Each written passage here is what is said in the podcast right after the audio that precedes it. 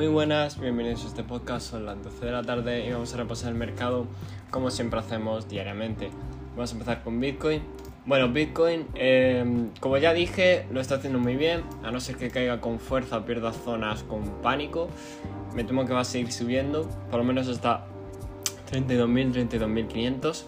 Eh, sinceramente, si hay retrocesos con la moda, la moda no, perdón, con la noticia del ETF, eh, es probable que no sean retrocesos muy fuertes, ya que el FOMO, pues bueno, ya sabéis cómo es, ¿no? Si me voy al resto de las criptos, no hay mucho movimiento, no hay cambio, realmente poco porcentaje tanto para arriba como para abajo. Eh, no estoy viendo excepción, ¿vale? Así destacable. Así que no hay mucho más que comentar. Yo creo que lo más razonable sería esperar. Además, hoy hay datos del IPC, así que mucho cuidado, porque se puede dar mucha volatilidad, evidentemente, como ya bien sabréis.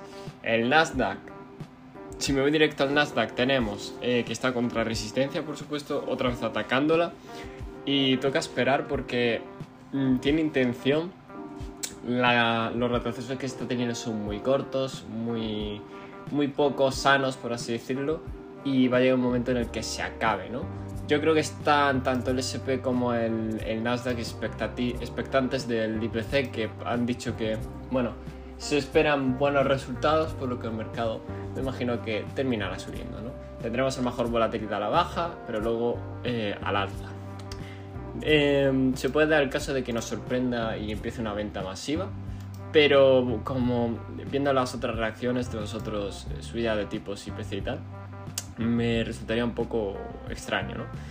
Por último me voy al el dólar, a ver un momento, vale, el dólar nada, sigue cayendo, el, mismo punto que ayer, no hay mucho más que comentar, y el oro sigue en esa etapa de rebote que intenta, pues bueno, llegar a la zona, a la zona que dijimos.